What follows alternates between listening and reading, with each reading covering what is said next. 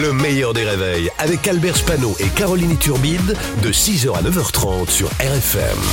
RFM Limité à 80 avec Pascal Atenza sur RFM. Bonjour Pascal. bonjour Albert, bonjour Caroline.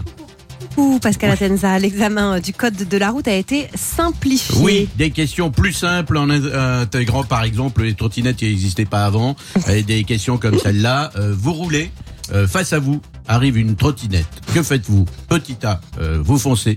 Petit B, à quelle vitesse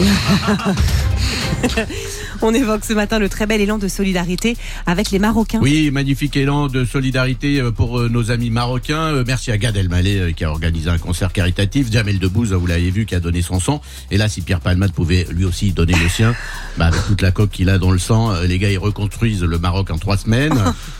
Et hier, BFM TV, hier, BFM TV a retrouvé euh, DSK. C'est vrai. Incroyable, qui vit euh, au Maroc, mais il n'était pas là euh, le jour de la catastrophe, donc ça servait à rien. C'est vrai, aussi. C'est vrai aussi. C'est vrai aussi. Incroyable. Sûrement parce que c'est un spécialiste des secousses.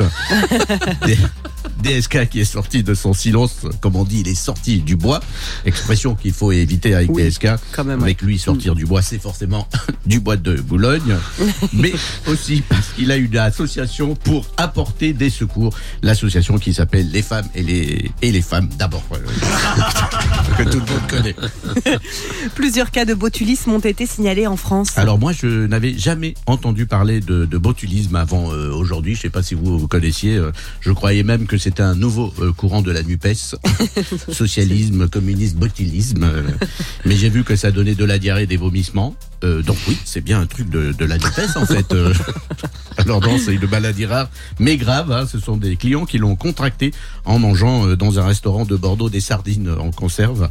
Mais ils n'auraient pas pu bouffer du poulet, hein Oui, du poulet, celui de la cérémonie d'ouverture de la Coupe du Monde de rugby. ce poulet, merde.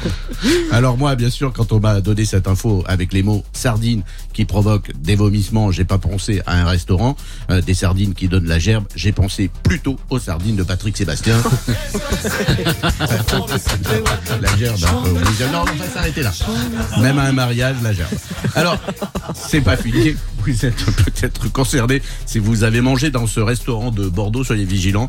Euh, le restaurant qui s'appelle le Chin Chin Wine Bar. D'ailleurs, le propriétaire de ce restaurant est anéanti. Il s'excuse vraiment et sincèrement euh, d'avoir appelé son restaurant le Chin Chin Wine Bar.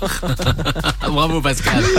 Pascal Atenza qui est avec nous tous les matins aux alentours de 8h15. Le replay en vidéo sur le Facebook du Meilleur des Réveils, également en podcast. Le meilleur des réveils, c'est seulement sur RFM.